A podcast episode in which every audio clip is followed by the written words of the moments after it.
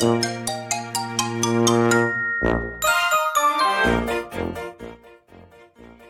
んにちは。横浜で15年以上犬の保育園の先生を行っているなおちゃん先生と申します。本日は教えてスタイフプロの人19回目をお届けしたいと思います。こちらの企画はですね、プロフェッショナル、アマチュア問わず、私がその道に精通しているなという方をお招きして、その道についてあれこれ聞いてしまおうという完全な私の自主企画になっております。今回19回目のゲストさんは、ミネソタ州にお住まいで脳科学を研究されている光一さんです。どうぞよろしくお願いします。よろしくお願いします。お願いします。今説明大丈夫でした？こん合ってました？はい。合ってます。大丈夫だと思います。はいありがとうございます。はい、今回19回目のね、ゲストさんということで、あの、いらしていただきましてありがとうございます。こちらこそありがとうございます。はい、光一さんといえばね、もうあの、アメリカの国旗が、あの、お名前についていらっしゃるんですけれども、アメリカのミネソタ州にいらっしゃるんですよね。はい、そうです。日本とは時差何時間ぐらいでしたっけ？あえっ、と、14時間遅れですね。あ、遅いです遅れなんですよね。14時間遅れ。はいなるほど、結構遅れますね。そうですね。夜と朝が逆ぐらい。っていう感じですよね。はいはいそんな光一さんなんですけれども、あの私のね番組聞いてくださっている方、初めましての方もいらっしゃるかもしれないので、ぜひ自己紹介と番組のご紹介をお願いします。はい。えーこんにちは。日本とミネソタで15年、ネズミの脳の研究を行っているこいちゃん先生と申します。こちらの番組では、あなたとネズミちゃんの10年をよりよく変えるをモットーに、幅広い分野から脳に関する話題をお届けしています。ちょっとあの突然ぶっ込んでいただいて本当にありがとうございます。まさかここでモノマネが入って きょ恐縮です。すいません。ちょっとなんか、いえいえ、ありがとうございます。ちょっと拍手で。こここんな感じですかはいありがとうございます。これちょっとモノマネからはじ入るっていうのがこのしきたりなのかなと。前回のふみこさんもそうでしたからね。聞かせていただきましたけれども。あの、はいちょっとだけ持ったことが、まあ、あって、はいはいミネソタ、日本とミネソタで15年って言ったんですけど、うんちょうど僕が大学に入学した2009年が約15年前っていうことで、あなるほど。研そう、研究歴っていう意味では、まあ、大学生の頃から研究をスタートして、はい約15年ということになるんですけれども、そういう感じなんですね。なるほど。そんな感じですね。2009年からネズミのその脳の研究を始められたということなんですか？2009年は大学入学したと、えっ、と、ばっかりなんで、まだ研究らしい研究はしてなかったんですけれども、はいはい僕は結構特殊というか、うん。あの、最初に研究室を決めてから、それで入ってるんで、結構なんか、早い段階から研究室に行かせてもらったりとかはしていましたね。で、だ。はい。で、もうちょっと自分の自己紹介させていただくと、はい。えー神神経科学の、い。えー博士号を持っていて、日本で取得して、はい。で、それが3年半前、2020年なんですけれども、その後、もうすぐ博士号を取ってから、博士研究員という形でアメリカで雇われて研究者をしています。うーん。すごいもうあのなんだろう。何回も聞かれてると思うんですけどその、はい。脳神経科学？っはい。ていうのは一体どういったことをお勉強されるんですか？研究されている。あ、なるほど、なるほど。これを確かに、あの、結構ややこしいところで、うん。えー脳科学っていう言葉が結構よく耳にする機会多い多いかなと思うんですけれども、はい。ん脳を僕は研究しているんですけれども、脳科学っていうのは神経科学の分野の一つと言いますあかー、神経科学の中の一分野なんで、うん。あの、どっちかというと脳っていうとその機能というか、はい。まあ例えば心とか、うん。まあ心理的なことも含めますし、どはい。うこの刺激に対してどう反応するかっていうようなところを見ていくんですけうんど、僕らのやってる神経科学っていうのはまさにその神経細胞が、うん。えーどんな感じで動いてるのかっていう、その生物学みたいな感じですかね。ああそういう範囲なんですね。神経学の方が、なんていうのかな範囲が広いっていう感じなんですか神経科学の、はい、の方が広いですね。その中で、まあ脳科学。うんうんああ、なるるほど。なかなかその辺って、こう、分かりづらい分野かなとは思う。そうですよね。あの、ぼ僕自身も、あの、脳科学者やってますみたいな感じで、ちょっと自己紹介してるんで、はいまあそっちの方がキャッチーかなと思う。神経科学者ですって言ってもなんか、おほうってなるかなと思う。まあ脳をね、研究しているんで一応脳科学でもあるんですけれども、はい。一応あの、はい、学問としてしっかりあるものになります。神経科学も脳科学も。もう、なるほどね。それを、えっと、ネズミさんの、というのそうですね。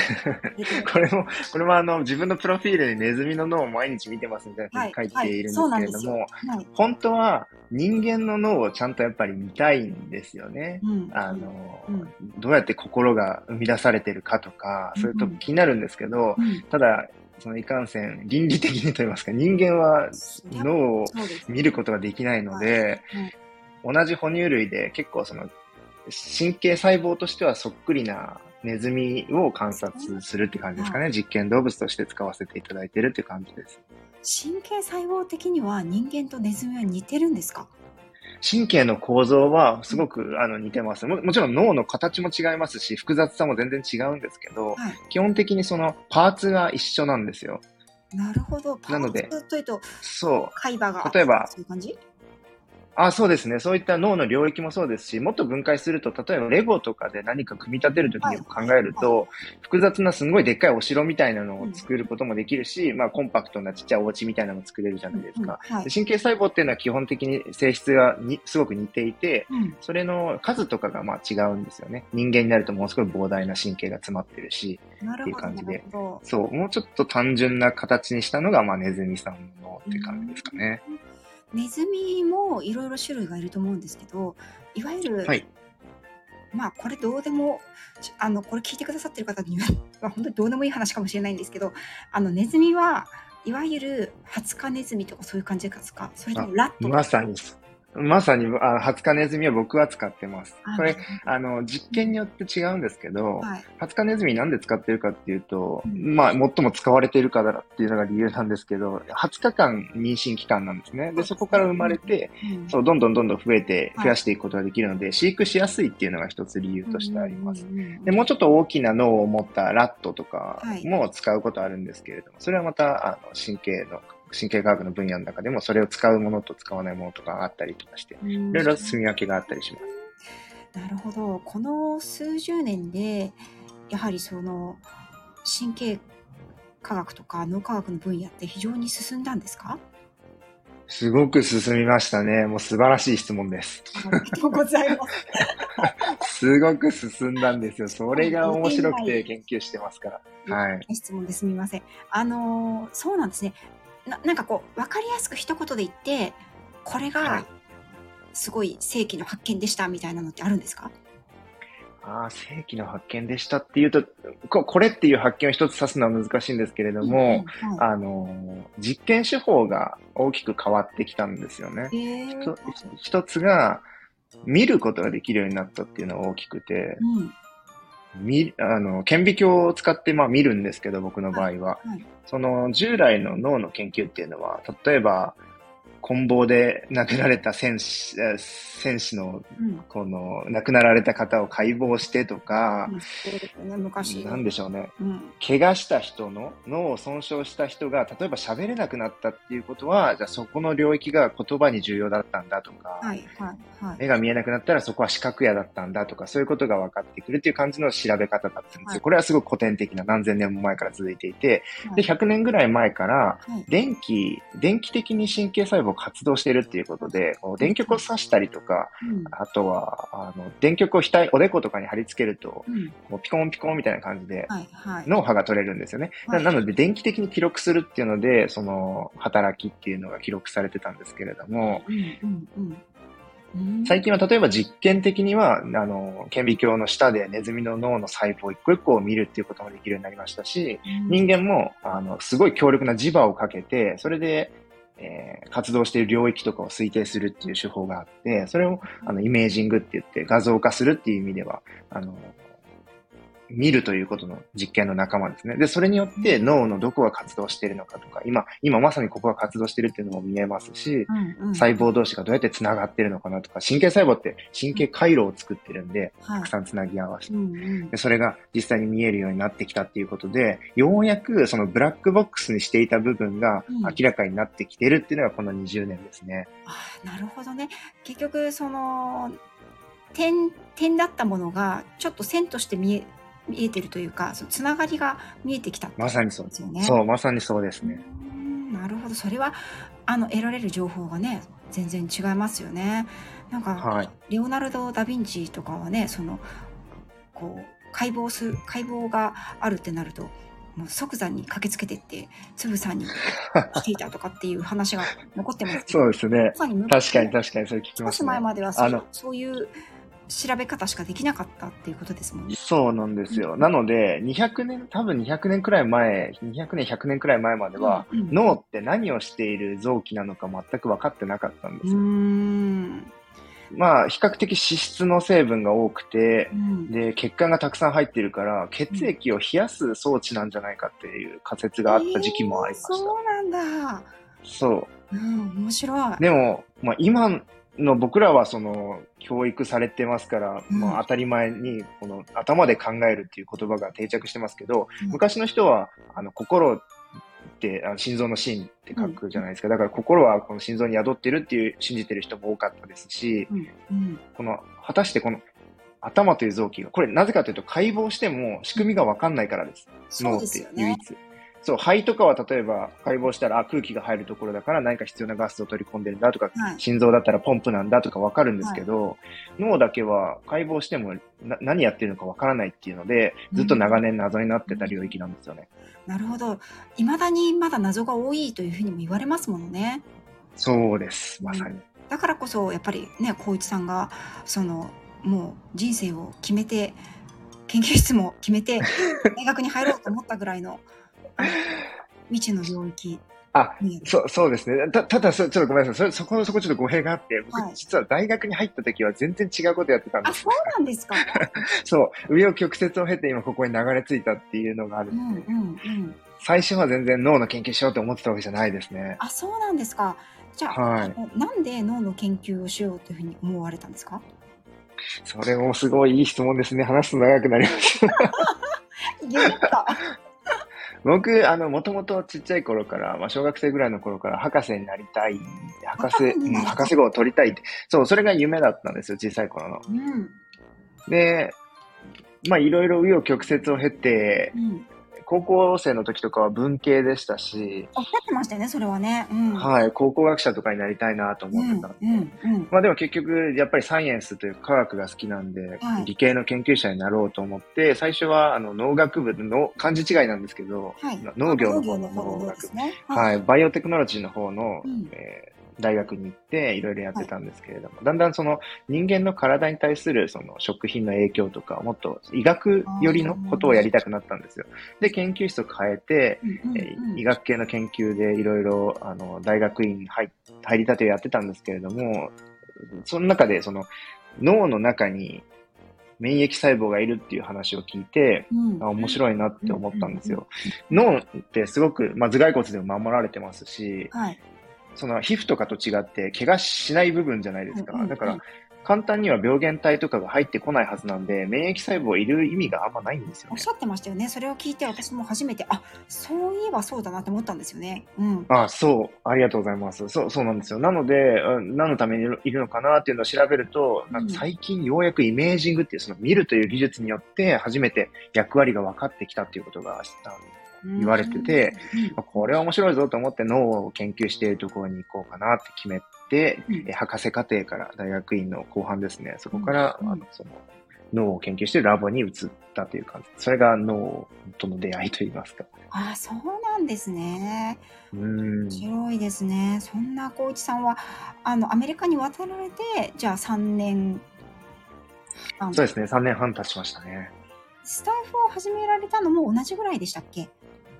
スタイフを始めたのが2020年の9月なんで、ちょうど3年前ですね。ああ、じゃあアメリカに渡られて割とすぐぐらいから始められたんですか？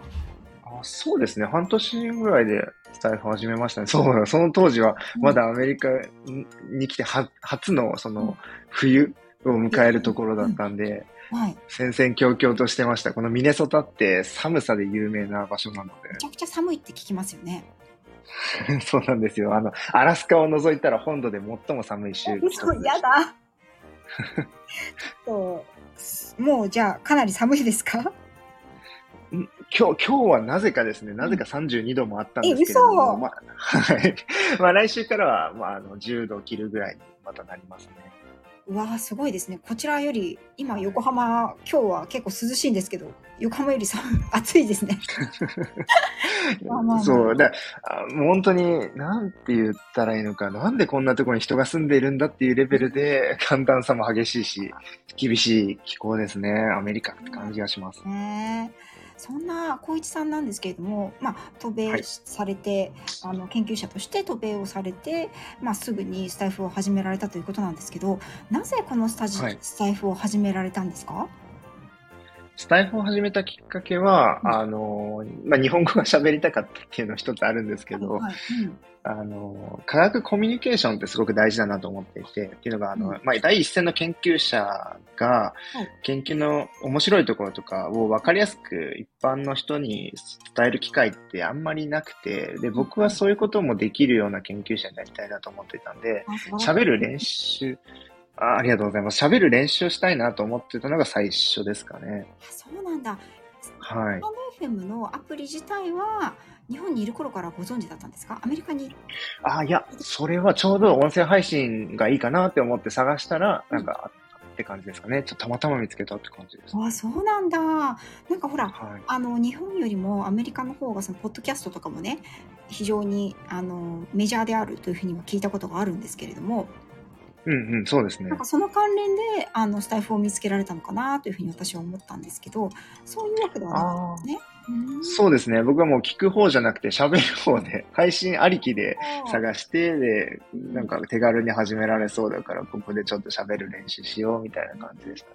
いや素晴らしいと思います。なんでかっていうとそのやっぱり研究者の方が、まあ、博士博士になりたいってあの光一さん小学校の頃から思われてたっていうことがまず私にはびっくりなんですけどもその 研はい。博士って何をしてる人かいまいちわからないじゃないですか。ですよね。はい。ですよね。。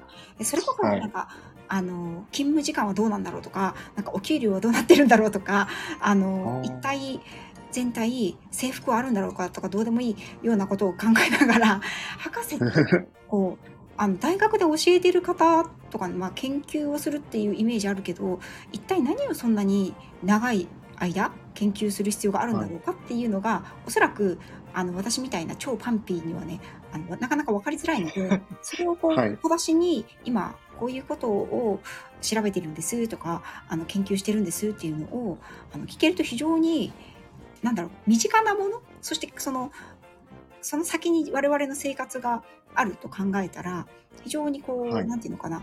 身近なものとして捉えやすいと思うんですよね。うん、なるほど、なるほど。なるほど。なんか私たちがするのってノーベル賞を日本人が取りました。この方はこういう研究をしてました。みたいなところでへえすごいねみたいな。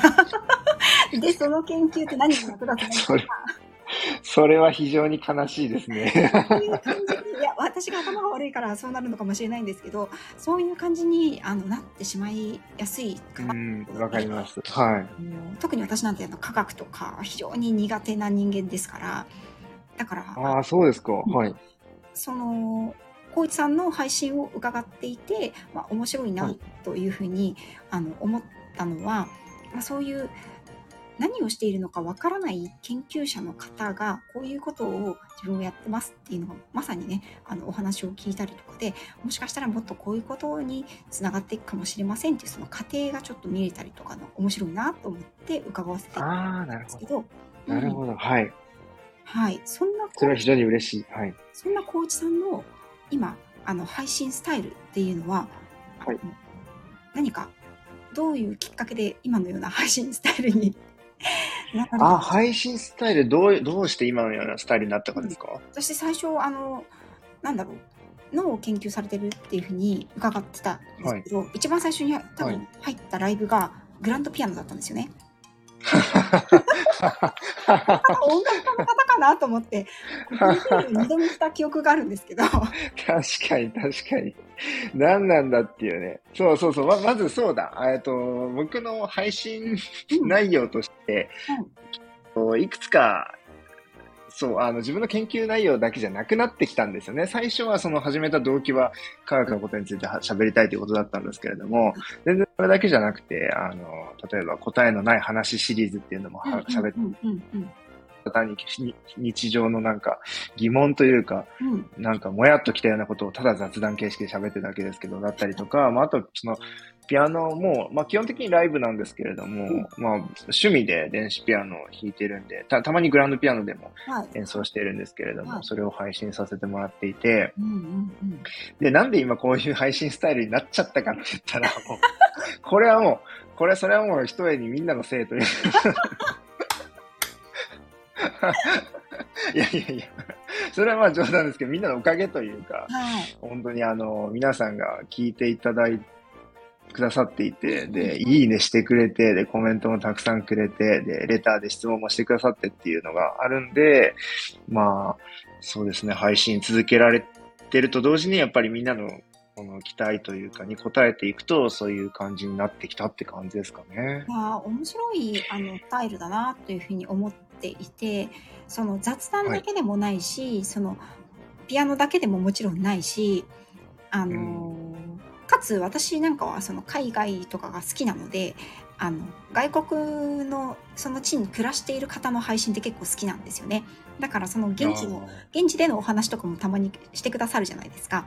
そういったはいはい。話もすごく面白いし、かといそこからのそのあの科学者研究者としてのあのお話だったりとかっていうのも非常に振り幅があるのと同時に いろんな魅力があるなというふうに思っているんですけれども、ああ、ありがとうございます。小内さん自身は音声配信はいを通してこういったことを伝えたいっていうのはありますか、伝えたいことですね。うん伝えたいこと、これすごく難しい質問ですね。ももちろん、最初は、あの、そう、科学の話とか、その、うん。なんて言ったらいいかな、まあ、科学の面白いところですよね、特に伝えたいのは。うん。あの、うん。うん。その、あえてですね、日常で疑問に思わないこと、うん。も深掘りしたいなっていうのがあって、日常で疑問に思うことにお答えするっていうのはもちろん。一つあるん。ですけど、はいそれってまあ、その、疑問に思うっていうことは、うんまあ、ある程度理解があるっていうことで、疑問にも思わないことっていうのの中に、うん。研究しているその人の、なんだろう、情熱だったり、実は見えてない部分の誰かの好きなものっていうのが隠れてるんですよね。なので、聞いてくださる方には、なんか、あ、そんな視点もあったのかとか、あ、そんな研究が実はなされていたんだとか、これってそうやってできてたんだみたいな、そういった驚きが、まあ僕自身が好きなので、そういったことをお伝えできるようにっていうふうに少し、あの、意識するようにはしています。なるほど。うん。今のお話伺って、あの、はい私が光一さんのあの番組というかチャンネルをなんだろうついつい聞いてしまうというかやっぱりあのすごく好きだなと思っていた理由が非常に分かったんですけどはい。私も結構ね同じなんですよ。あのお普通に暮らしている中で犬犬って見るじゃないですか。まあ、はいミネソタでどのぐらい犬たちが暮らしているのかいまいちわからないんですけど、まあ、日常的にね犬たちを、まあ、CM にしても自分が飼ってないとしてもね街で見るっていう中でどうしてこの犬はこういうことをしてるんだろうっていうことを普段普通だったら気にも留めないようなことを わざわざ深掘りして、ね、面白くないっていうのを伝えたいっていうのは私の中にもあるので、あ、いいですね。なんかそこがね、なんか共通点として、あの、全然分野は違いますけど、だからこそ、小一さんのチャンネルに面白みを感じるのかなって今思いましたね。わあ、嬉しいです。なんか共通点を見つけ、見出してくださった。まさかの共通点がありました。すごい。はいありました。ええそうかう。ん、なんかそこら辺はやっぱり、まあ、動物私はうん犬ですけど、まあ、動物行動学って言われるものも本当最近になってねあのなんだろう発展してきた分野でありうんさらにまだまだわからない未知の部分が多いところでもあるんですよね。うん、うんうんはい。なんか、そこをやっぱり深掘りを続けていくっていうのはね、あの、面白いなというふうに思うので、なんか、そんなところが似てるかなとちょっと思っちゃいましたね。うん。あありがとうございます。あの、うんそうですね。ぼ僕あと、その、自分の配信で、まあ大事にしているというか、その、伝えたいことっていうわけじゃないんですけど、はいなんだろうな、この、知知識をこう授ける系のチャンネルではないんですよ、僕のところって。うんうんうんはい。なので、なん、なんていうかな、い意識してることとしては、その、まあ、ぼ僕自身のモットーが人生ネタ作りっていうのがあって、うんうんうんうん まあなんかその、何でもとりあえずチャレンジしてみて、その結果報告をするっていう日記みたいなとこ、側面もありまして、スタイフには。まあ、それ、それを通して、まあ、その、伝えたいって言ってなんかちょっとおこがましいんですけど、その、やっぱり人って何歳からでもっていうか、どんなと状況でもやっぱ、その、何にでも挑戦できるというか、うんうんいろんなことを勉強できるとか、そういったことをなんか、こう、広めたいというか、ああ、なるほど。そう、脳の神経細胞も、昔はその、年を取るにつれて減っていくだけだと思われてたのが、実際は新しい細胞っていうのはどんどん何歳になってもあのできてきてるっていう、あのことがはい分かってます。はい。うんですし、あの、年を取ったからといって、その、記憶が衰えていったりするっていうのは、あの、あるけれども、まあでも勉強ができないわけじゃない。新しいことを学ぶことっていうのは遅いことはないので、何歳からでもできるので。ああ、皆さん聞きました？これを聞聞いてくださってる皆さん。聞いてくださってる皆さん間違いはないですね。うん。そうですよ。諦めたら試合終了ですよ。いやー安西先生、さすがに名言をね、もう、してくださいましたね。なるほど。そっか。なんかすごく、あの、そう、小一さんの配信を伺っている中で、その、難しく作り込まれた、仕上がったものっていう感じよりは、その、ご自身でも、こう、おそらく、なんだろう、フランクにお話をされているからだろうなと思うんですけど、あれ、なんでこうなってるんだろう、これは次の課題ですね、とかって言いながらおしゃべりされてるじゃないですか。お恥ずかしいんですが、どうしたはい。あそう考えてみようかなとか、あの、おっしゃってますよね。そう、ブツブツ言いながら独り言収録してるみたいになってますね。すごくしん、なんだろう。あの、人間味があるというか、すごく、あの、いいなと思うんですよね。なんか、ありがとうございます。聞いてるわはいけじゃないので、うんうんうん。それは、ちょっと意識しているところですね。僕自身も学びながらなんですっていうところはありますうんねう。ん、そのなんか姿勢がすごく、あの、素敵だなというふうに思いますし、うん。ありがとうございます。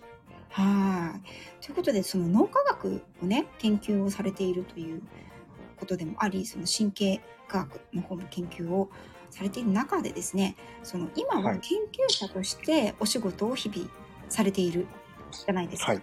その自身のお仕事の中でこだわってこういうことをしているというのがあれば教えていただきたいんですけど、何かあります？かそうですね。こだわっていることってう、ん。それはもう、めちゃくちゃいっぱいあるんですけど、こだわりっていうのは。だから研究者ってそういうもので、なんかその、自分のこだわりの中で、なんか、振る舞いを選び取っていくところがやっぱりみんなどうしてもあるというか、そういう気質の人が多いというか、うん。こだわりがあんまない人ってなかなか研究できぬ、研究ってどどうやってやってるのかって僕逆に聞きたくなるんですけど、僕も結構こだわりが多い方うんですよね。うんうんで、まあ特にそうですね、こだわっていることを一つ挙げるとするならば、うんえー疑うということなんですけど、なるほしど。はい。あの、本当に一般のし一般的にはうん疑り深いっていうのは、うざがられることだと 厄介な性格なんですけれども、うん僕はこれはもう、あの、転職というか、うんありがたいことに、疑うことが基本なんです、研究者っていうのは。これは本当にこういう、そう言われているような現象が起きているのだろうかっていうのから始まったりだとか、はい。なんかみんな当たり前のようにしてるけど、それはなぜなのかとか、例えば風邪ひいて勉強できなくなるっていうのはうんみんな経験としてあるじゃないですか。だるいし、熱だしみたいな。でもそれって理由がいまいちよく分かってないところでもあるんですよ。なんで風邪で熱出ると勉強ができなくなるか、集中できなくなるかっていうのは、いまいち分かってない。そう。で、そういったことが一つ一つ、これはこうだからだっていうメカニズムが明らかになっていくと、じゃあそれを、こう、ちょっと文字うん。ちょっとあのー変えてやったらもっと勉強ができるようになるのかとか、例えばそういう、うん。なんていうのかな、人類のこう、知を広げることにつながっていくというか、そういった感覚が、あの、面白いんですよね。う疑うことから始まるんです。だし、その世にこう、はびこっている常識みたいなものっていうのを常に疑っておかないと新しい発見ってできないので、はい。そういった意味で、そうですね。そう、すごく、あの、う疑うっていうのは基本にしても、だ、誰、誰のことも信用しない。性格悪いですけど。いや、でも、それがやっぱり研究を続けていく上で大切っていうことですよね。ね。うん僕はすごく大切だと思っています。なのでこだわってますね。人の論文も、あうんの、ただ読んで、ああ、こういうことがあったんだって信じるんじゃなくて、本当かよって、そう っていう目でしか見ないというか、で、自分でやって正しいということが分かって初めて、あ、これは正しそうだというような方向になるっていう、信じるわけではなく、うんうん こんな感じですかね。いやーなるほど。でもそうしないとこれはこうですって言ってみんながあそうですかってなったら新しい研究とか発見とかってなかなか出てこないですもんね。そうですね。まあ、批判的な目で見るっていうところから、やっぱりその問題点とかを、うん。に気づくことができますし、うん。よりその正しい方向、な何が正しいかっていうのはあないんですけど、うんまあ、あるべき姿の方向に向かうことができるのかなという意味で、うんえー研究はちょっと特殊だと思うんですけれども、疑うということにこだわってます。なるほど素晴らしいですね。あの私光一さんだったと思うんですけどもし違ったら、はいここカットします。大 大丈夫です、大丈夫です。あのその科学的に実証されてますっていう言葉はまず疑った方がいいみたいなことをあ、それ、はい、僕です。そうですよね。よかった、はい当たってた。ほら、スタスタイフではね、まあ、そういう内容で喋る人僕ぐらいしかいないんじゃない なんかその、なんていうのかな、あの商品とかをね、広告とかで、なんか科学的に実証されてますっていうものは、まあ疑った方がいいですよみたいなことを聞いて、はい。ああ、そうなんだって思ってから、私素直なんでね、それすらもちょっと疑ってほしいですね。そうかもしれない。あの、そういう目で見てみると、いかにそういうふうに言われているものが多いかっていうのにね、その後ね、すごく気づ気づいたんですよ。はい。うん。なんか人はあの権威というものにすがりたくなるというか、それを信じてしまう傾向があるので、やっぱ誰々医師監修とか、そうそうそうそうそうそうあの。うん。うん科学的に証明された方法ですっていううん大文句に弱いんですよね。そうですよね。知らなければ知らないほど、やっぱりそういう文句に弱いですよね。そうなんですよね。しわからないことは、まあそういう人が言ってるんだからそうだろうっていうふうに思ってしまいますからね、どそううでしても。すね。うんそこは研究者を疑うっていうことですね。そう、そうですね。あの、はい。あの、うん。か科学は何かを証明するという、うん。あの、営みではじ実質なくて、うん。うんそこを勘違いというか、あの、されている方が多いので、まあ、はいき危惧しているというところですね。うんまあ、もちろん証明は一つ一つしていくんですけれども、あの科学が、科学的に証明されたっていうのは非常に危うい言葉遣いですっていうのを、はあの、前僕が収録でお話しした通はいりです。はい。もう私、あの、収録非常に印象深かったので、あありがとうございます。ぜひ、あの、皆さんもね、気になったら、光一さんのチャンネルに飛んでいただいて、はい、ぜひぜひ。あの、プロフィール欄にあのはい行っていただくと、2023年の配信というリストが出てくるので、そこに、そうなんですそこから探せますので、ピンポイントで。はい、ぜひぜひ、あの、聞いてみてください。非常に、あの、面白いというか、確かになって、うん。あのいかに我々が、いつも、そういった情報に踊らせれてるのかっていうのがね、気がつかされますよね。なるほど。ありがとうございますこ。だわっていらっしゃるお仕事の上でね、ことは疑うことということでね、さすがの答えだなというふうに思ったんですけれども、その、研究職を続ける上で、あの、はいどのような点でご苦労をされた、なんか、苦労みたいなのってありますか？もう苦労しかないんで、もう、もう何をはお話ししたらいいんだ、何をお答えしたらいいんだっていう気がします。この答え、うん質問に対して。苦労しかないです。多くはい。の人がやっぱり研究者の苦労って一体何ぞやって思うと思うんですよね。こうこうそうですね。なんだろうな、強いてあげるとっていう、うーん、苦労ね。うんまあ、その、結局、地味なんですよ。はいはい。やってることっていうのは。うん非常に地味で、はい。例えば何かみんな、その、多分、ノーベル賞級の発見とかって、わあ、大発見だ、万歳みたいなのを想像されるかと思うんですが、はい。実験結果出ましたみたいな。あの、そういう風景ってまずないんで、ああ、ないんだ。一生に、はい、一度でもあればいい方というか、いや、基本ないんですね。なんでかっていうと、えーうん例えば実験やるじゃないですか。はい実験するのは仮説を立てといて、はい。実験して、それを検証するっていうことになるんですよ。仮説が正しいかどうか。うんで、はいあ、正しかったねとか、違ったねっていうことになるんですけれども、うん一、回やっただけでは、うん。その結論が出せないんですよ。研。究っていうのは。少なくとも3回とかはい。5回とか、ものによっては10回、100回っていうののく繰り返しの実験の中から、これが確かそうだということを選び取っていくっていう作業なので、うんまさに1回がその何かを証明するというものではないんですね。なので、偶然かもしれないですもんね。そう、わ、うん分かりきってるよっていう結果を得るためにやる実験っていうのが大半なんです。ああ、例えば赤と青を混ぜたら紫になるっていうのが通説だけど、本当にそれはそうかっていうような感じのことをずっとやり続けていくみたいな感じですかね。まあ、そんな感じ。うん、ちょ、ちょっと違うかも。それはちょっと違う。それは分かってますよね。うん、うん。それはもうなんか分かってることだから、それを踏まえて、じゃあそこに別のなんか、例えばお酢を加えたら色変わるかなとか、ああ、確かに確かに。そう、例えばなんか、うん石鹸加えたらなんか違う色になるかとか、そういうことですかね。わかんない。もちろんわかんないんですけど、うんで、それでやってみて、あ、やっぱ変わんなかったねってなったら変わんないということを証明するためにあと5回やろうかみたいな感じですよ。うわー地味、確かに。地味ですよね。なるほど。そう。そうなんです。なので、あの、僕も、あの、ちっちゃい頃は勘違い、その、やっぱり大発見って、わーい、こんな発見こうなったっていうのがあるかなと思ったんですけど、うん。実際はそういうことはあんまりなくて、もう仮説と検証っていうのを丁寧に丁寧にやって、うん。積み重ねてる結果なんで、じわじわと分かってくるというか、それがまあ2、3年かけてこう、じわじわ分かることもありますし、だからどこかの時点で、やった、万歳、なんか結果が出たっていうことは、なかなか今のあの研究っていうかでは、うん。なんか起こらないことな気がしますね。そのある一つのテーマに沿って研究をされると思うんですけれどもはい。なんかそれってそうどういうふうに終わるんですか？そのけ一つの研究が期間が詰まってすごい、すごいいい質問ですね。すねそれ僕が聞きたいです。本当にも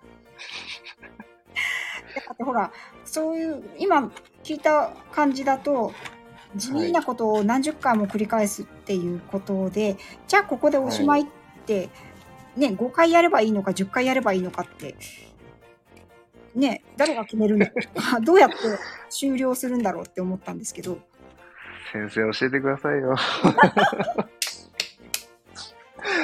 それは、もう誰も答えがないんですが、あそうなんそれこだそそ。まあの研基本究内容的には、うんそう、研究内容によって違います。で、その過去の件でどのくらい反復して行われているかというかいうことを、まあ、もちろん参考にするうんですよね。あとはその資金ですよねきっとね。もちろん資金も、はい、ですし、そういったいろんなファクターの中からこれを何回やってうんっていうふうに感じで決めていくんですけれどうんも、あの、もちろんじ、一番大変、あ、これかもな、苦労することといえば、あの、一つ何かを明らかにしたら、大抵10個ぐらい次の疑問が出てくるんです。ああ、そっか。じゃあ終わりがなかなか見えづらい。終わり、終わりはないですからね。何かを始めたら、もう本当に、うんじいもちろん、今の科学力で明らかにできるのはここまでっていう限界、リミットはありますよ。ただそれが、うんあの、ここ20年で起こったように、その、何かイメージングする、見るっていう技術が進歩したりとか、はい。あの、すると、あこれも見えるようになってきたから、これも見ようとか、どんどん手法が新しくなるごとにやれることは増えていくっていうのはあったりするので、本当に無限ですね、やることは。なるほど。うんまあで、もね、なんだろう、もうここでおしまいってならなくて次の課題、次の課題っていうふうに出てくるっていうことは、まあ、あの、研究者冥利には尽きる感じですかね。つ、つきますけど、だんだんその重箱の隅をつつつくような感じにはなっていきがちですね、人によってはね。なので、まあ、この近況はまあこの辺で止めとくかって思ったりして、こう手をつけなかったりしたやつを、こう、なんか久しぶりにボスから、あれどうなってる？みたいな。ああれ続きどうすんの？みたいな。えー、ちょっと、それ、まああれは、あの、あれそこまででいいんじゃないですかね。っ てやりたいことあるんですけど、って。そういうことはよくありますけど。そっかそっか。じゃあ逆にですね、その研究をされている上で、まあ、なかなかその、はい、これといった発見、なんだろう、世紀の大発見みたいなのは難しいとおっしゃってたんですけど、その、はい、お仕事の上で、喜びというのは何になりますか？そこれもめちゃくちゃ難しい質問です、僕にとって。あ、そうなんだ。喜びってなんだろうっていうふうなことを、あの、常に考えているんですよ。もうこれは本当に、あの、答えのない話シリーズで喋ろう喋ろうと思っていながら何も自分で言葉にならなくて言えてないところなんですが、はいはい、まあ、喜びを感じられたら、まあ、それは幸せということですね。うんうん、研究していて幸せに感じることってなんだろうなって思うんですよ。それは、うん、なんか言葉に詰まっちゃいますね。なんだろう。うんいや、でも。これね、あの、うん、もちろん、うん、ちっちゃい結果を喜ぶっていうのはすごい大事なんですよ、研究者って。うんうんうん、あ、なんか今日も実験をちゃんと失敗なく終えられたな、みたいな小さいことに喜びを見出していかないと、うん、途方もない作業なんで、本当に、その人類の知識の領域を広げるっていうのはものすごいエネルギーのいることで、ね、うん、世界で初めてそれを明らかにしたっていうものでない限り意味がないんですよ。誰かの何かを繰り返しても。それは相当にエネルギーの必要なことで、うん、それが達成できたらもちろんよ喜ばしいことなんですけれども、どこからがそれの達成かっていうのもわからないし、わからないし、一つ論文がで、論文がね、一つ出るっていうのは、それはあの自分の業績になるし、はい、えー、ここまでやりましたよっていうことを、あの、えー、一般にできる、公開できるっていう意味で、一つのあの喜びなんですけれども、うんうんうんえー、なんて言ったらいいかな。それは一つの通過点に過ぎないんですよ、研究者にとって。なので、研究者が大事なのは、日々のちっちゃいこと、どうでもいいようなことにすら喜びを感じて生きることなのかなと思って。そうなんだ。全然夢のない話なんですけれども。いやいやそプレパラートのクラスがうまく合わさったとかそういう感じですかね。うん、まさにおっしゃる通り、そんな感じです。そうか、すごいストイックな世界ですね。そう考えると。うん、そういうふうに考えていないとやってられないというか、まあ99%結果が出なくて1%何かちょっと前進するみたいな感じでやってるので、うん、うん真面目な人ほどちょっとなんかその気に病んじゃう人っていうか出てきますよね。そうなんですね。うん、やばいな、これ苦労してる話になっちゃった。喜びから遠ざかってますけど。はい、とは、逆に言うと、その研究者の方で、苦労が多いということですよね。ねただ、あの、喜びとはちょっと違うんですけど、楽しみというか、やりがいというのはめちゃくちゃある仕事なんですよ。あの、まあもちろん分野にもよるんですけど、僕がやってるのは医学系の研究でもあるので、はい、もしかしたらその自分の発見が誰か病気で苦しんでいる人を救うかもしれないですし、お医者さんはもちろん実際に人の命を救ってますけど、目の前の患者さんしか見れないですよね。それに対して研究してると、例えば、例えばワクチンを開発した人とかって何百万何千万人の命を救ってきてますし、はい、そういうものすごい人類に貢献するポテンシャルを秘めてる、そういう仕事してるんだっていうふうに思うと、やっぱりなんかそれは誇りですし、うんうん、なんか何か一つ成し遂げたいなっていう思いで携わることができるので、うん、まあそういうことを実はやってるんだぜ、俺はって思ったら、ちょっとやる気が出てくるっていうか、ちょっと疲れた時まあそういうそういう小さな喜びですかね。はい。じゃああれですね、もう、小石さん、そこにポテンシャルを持って、ぜひ世紀の大発見を、はい、目指して、はい、頑張ってください。頑張ります。ありがとうございます。なんか慰められたりいやいやいやいや、なんかすごくストイックな世界なんだなっていうのが、なかなかほら、あの、周りに研究者の方って私はあまり存じ上げなくてですね。だから、そうですよね。はい、うん。あの、ことなのか生活なのかって全然わからないし、ね、まあ一つこうだろうなって思うのは、やっぱりその分野のことが好きで、あの、その研究をされてるんだろうなっていうことぐらいしかわからなかったので、今日はね、いろいろお話聞けて、あの、非常に楽しかったです。なよかったです。そうですね。それ一つ大事なファクターですね。それが好きであるということは。うんうんまあ、その研究対象が好きか、研究実験とかしてることが好きか、まあそういった、その、ポジティブな気持ちがないとなかなか続けられない仕事かなとは思いますうね。ん、そうですよね。だってその、喜びが非常に 苦労は多いけど、言われたらなんだろうみたいな、今あのお話だと困ってしまう。あーあの、僕が修士で大学院に入学したばかりの頃に、博士課程、ちょうど卒業して博士になったばかりの先輩に言われた言葉がすごく、あの印象深くて今でも覚ええていて、えええ研究で成功するには、というか博士になるには何かを諦めないといけないんだよ。って、こう、ええなんか重みが疲れた顔で。すね。言ってたんですよね。ひえーって思いましたけれども。あでもその先輩はすごくあのロールモデルというか、うん。あの目指してた、背中を追ってたところがあるーので、ですね。僕もけあの、はい、慣れて、なんうん。かその先輩の言葉を反芻しつつ、自分の後輩にもボソッと、そんなようなこと言ってしまっていますが、そういう世界なんですね。なるほど。はい。なかないか。かんな、ちょっと、うんもっと華々しい、楽しいところを話せばよかったかもしれないですけど、いやいや、あの、ぜひあの、ご自身のチャンネルでね、はい、やばい、これ、そうですねなったら、ぜひ、華々しくお話ししてください。待ってます。配信上がるの。ありがとうございます。ちょっと頑張りたいとなおちゃん思います。先生とのアフタートーク的な感じで、ぜひ。確かに。はい。確かに中和する必要があるな、これは。はい。ということでね、あの、今までいろいろとお話を聞かせていただいたわけなんですけれども、うん。あの、今後こうしていきたいとか、あの、まあ、チャンネルのことでもご自身のことでも結構なんですけれども、展望や何かあと告知などがあれば、ぜひお知らせください。はい、ありがとうございます。えっ、と、僕自身は、えーの自分自分の話をすると、アメリカでもうちょっと研究を続けようと思っていて、はい。まあ、結構多くの人が研究留学で、あの、博士研究員として来る人っていうのは2年とか、うん。まあ、お長くて4年とかで日本に帰国して、で、研究者続けるっていうパターンが多いんですけど、はい。僕は結構アメリカでの環境、研究環境っていうのがすごくなんかいいなと感じていて、そのみんながフランクに、あの、議論ができたりとか、うん。同じフロアの別の研究室のところに行って、なんかた、普通にコラボレーションが始まったりだとか、そういったなんか風土がすごく好きで、はい。アメリカで研究を続けたいなと思ってるのでえ、え。まあ前もちょっとちらっとお話ししてたんですけれども、はい。アメリカで研究者として独立するのを目指して頑張っていきたいなと、えっと思ってます。でありがとうございます。で、それをまあその過程をといいますか、スタイフでも配信できたらなと、お。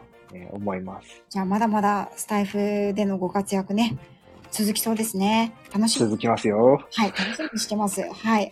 ありがとうございます。はい。あとあの、小一さんがね、そのうちあの、僕の喜びはこれですってガッてもう一言で言ってくれる日を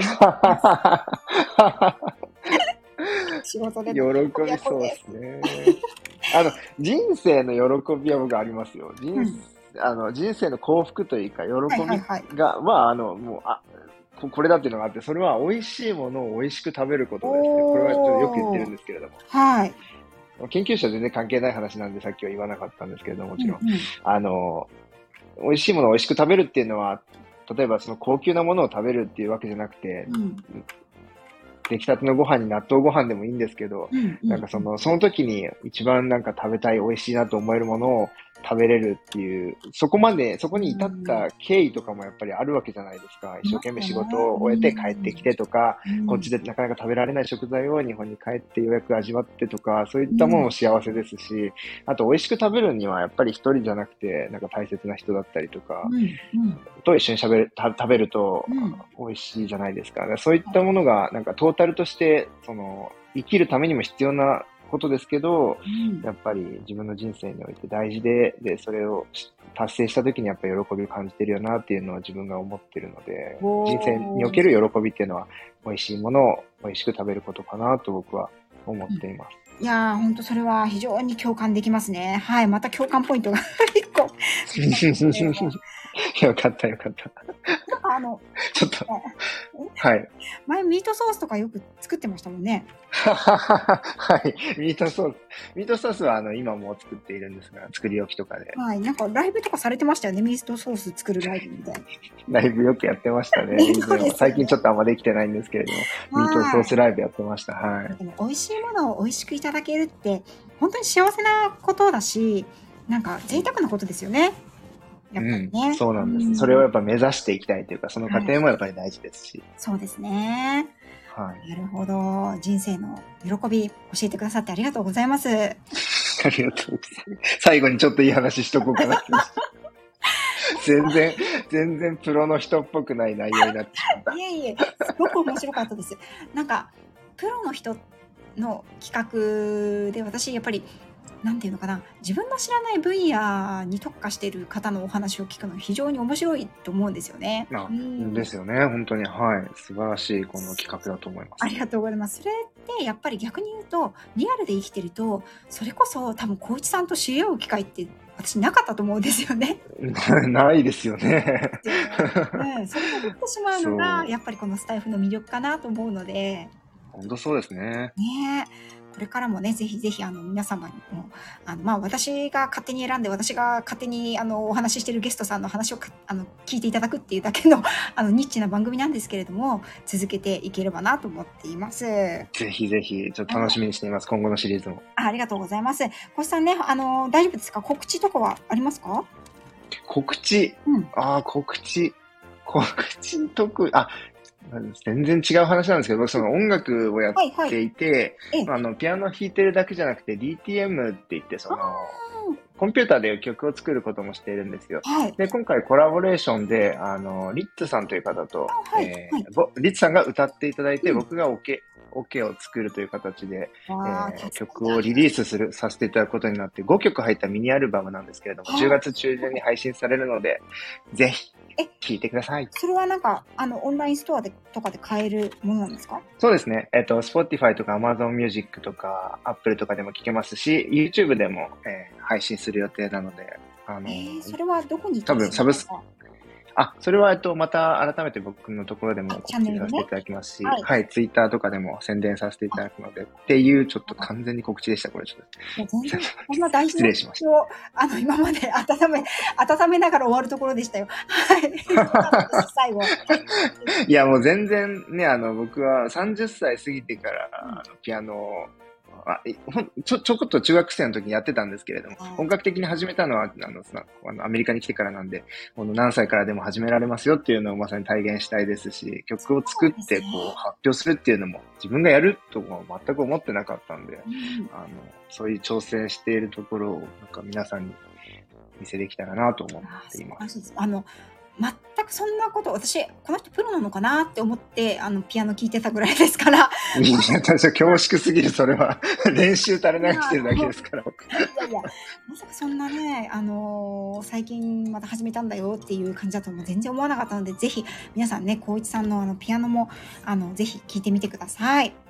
ありがとうございます。よろしくお願いします。長々とね、あのー50分以上にわたりお話しさせていただきまして、本当に光一さん、本日はありがとうございました。ありがとうございました。はい、これからあの寒い寒い冬がやってくると思うんですけれども、ぜひ心をホットに、はい、日々の喜びを見つけて、ちょっと、それあんま、あんまそれ言わないでくださいよ。美味しいものを食べて、喜び見つけられてない。あ、美味しいものね。美味しいもの大事はい、美味しいものを毎日食べてね、はい、あの人生の幸福を味わいながら、はい、寒さを乗り切って研究頑張って続けてください。そしてこのスタイルにね、あのー気づいた話などね、ぜひぜひまたしていただければと思います。私も楽しみにしておりますので、ありがとうございます。あ、そうだ、最後、キャッチ、キャッチフレーズで終わっていただいても大丈夫ですか？はい。あの、さ、今日も最高一でいい。ですか？はい、じゃあぜひ、えー、なおちゃん先生も一緒に言っていただけますか？もちろんです。じゃあ、あのー最後本当に今日はありがとうございましたで締めましょありがとうございましした。ああ、はい、はい。で、締めます。はい。た。い。や、本当にね、あの、小石さん長い。時間ありがとうござい。ました。第19回目の、えっと、ゲストさんは、小一さんでした。ありがとうござい。ましたあり。がとうござい。ます。今日も最高一 ありがとうございました。ありがとうございました。